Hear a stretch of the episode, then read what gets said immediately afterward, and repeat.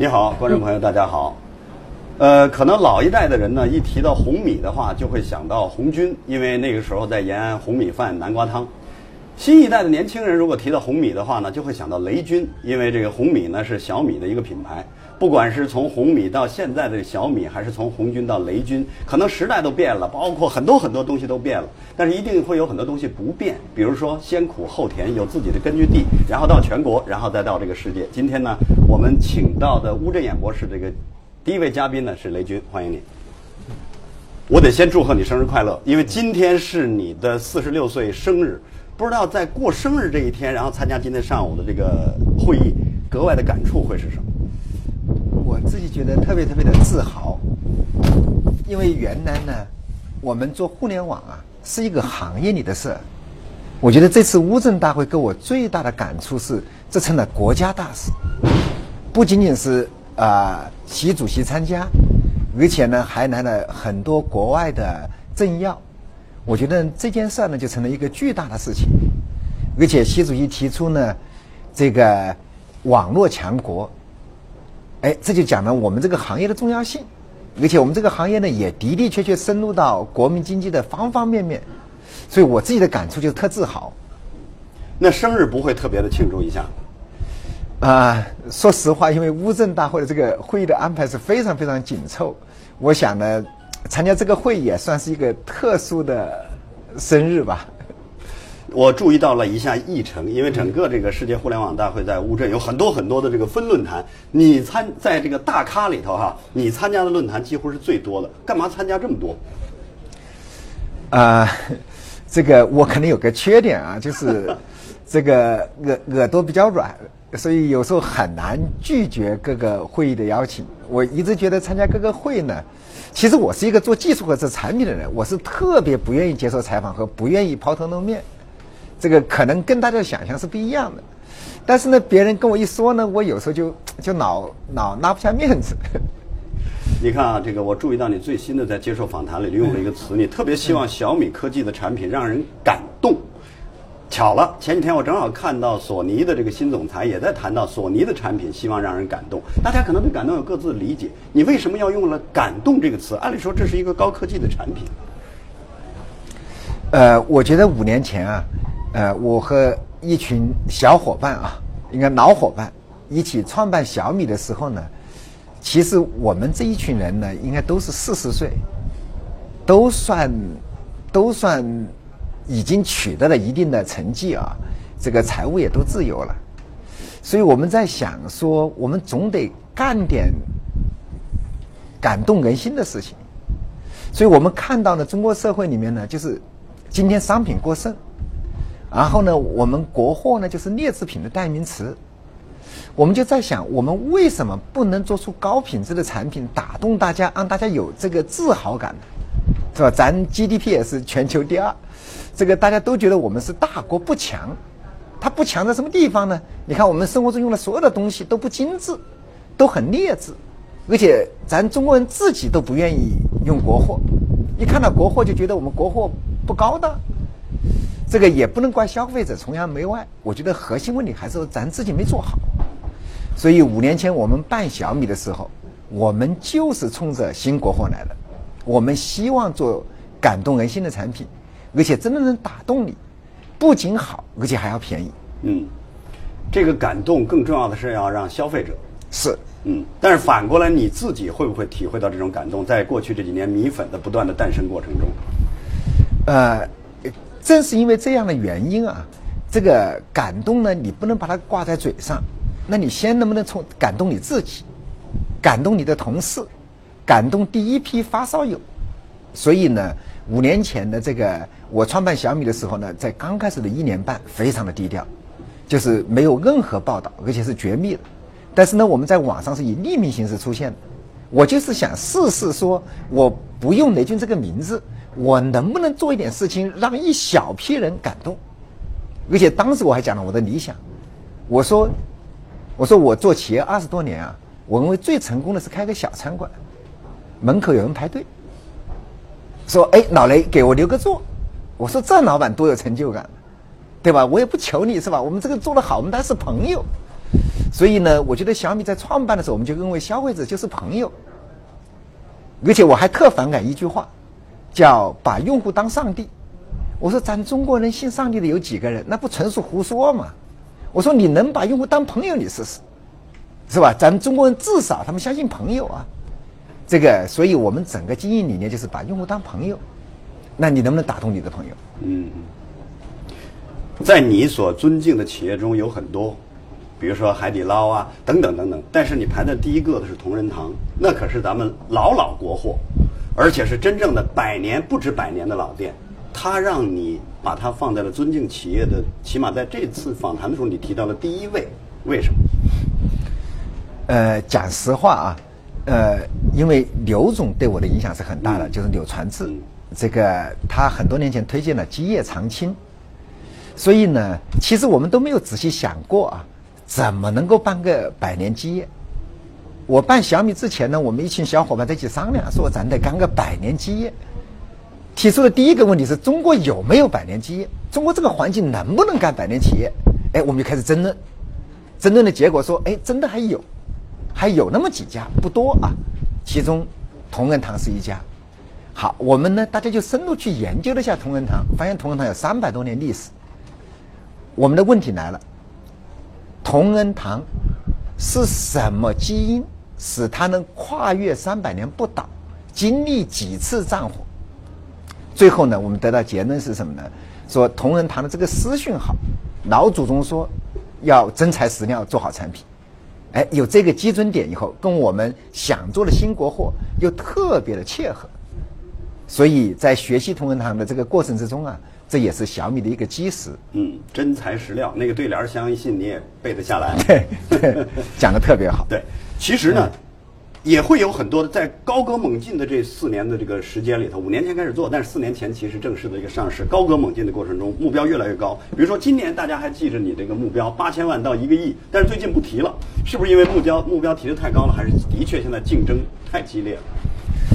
我其实觉得呢，呃，我们最近几个月在反思，在反思，其实提各种各样的销售指标、市场份额，其实不利于我们坚守感动人心，因为在有非常多的短期目标的情况下，你是不容易做出感动人心的决定的。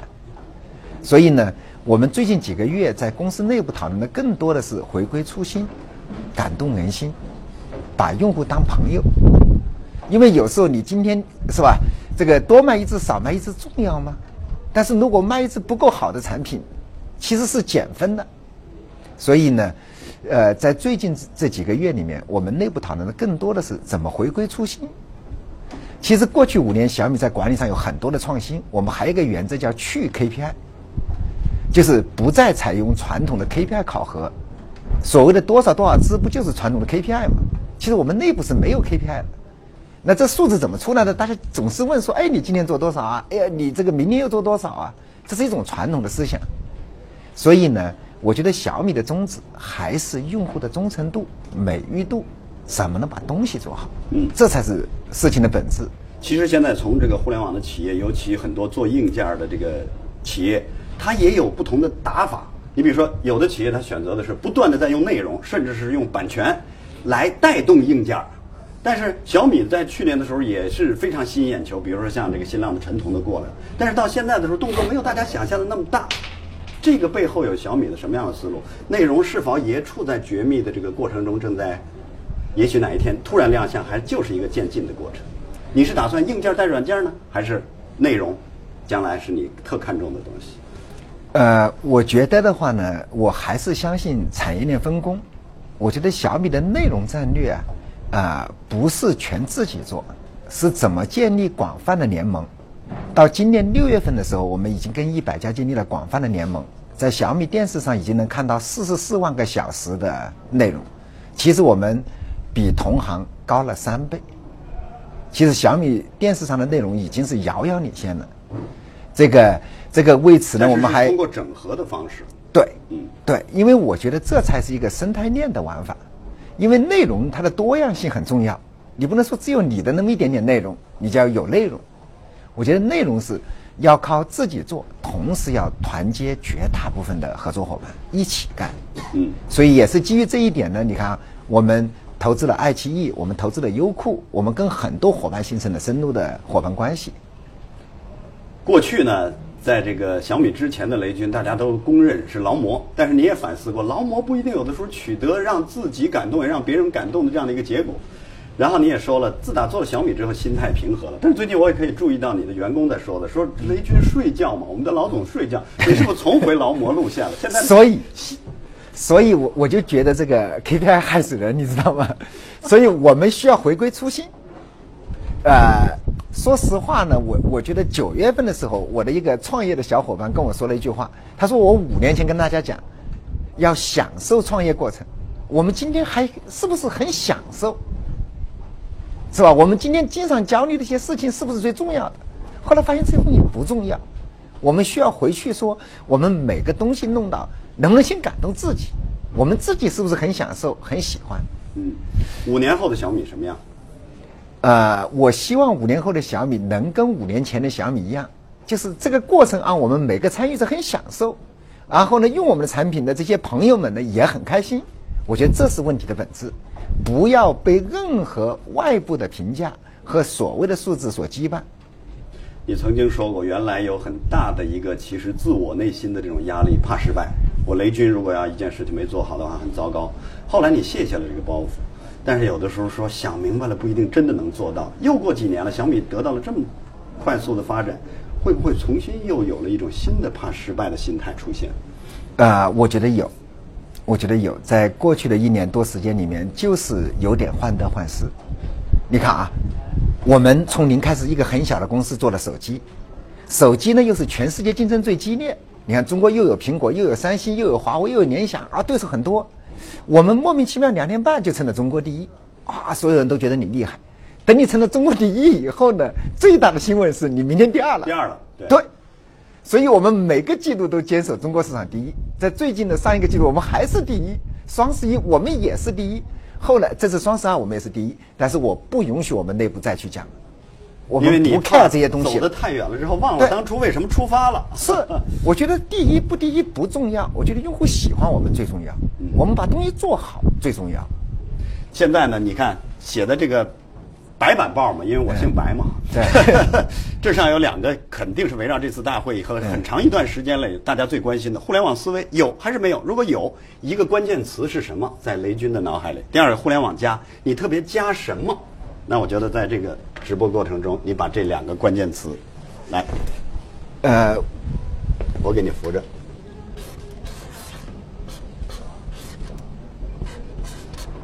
用户体验啊，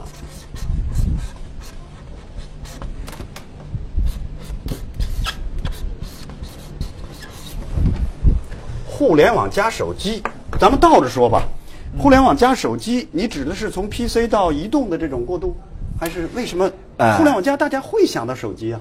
呃，是，呃，我觉得呢，互联网加手机呢，这是四呃四五年前小米创办的时候开创了一个新的东西。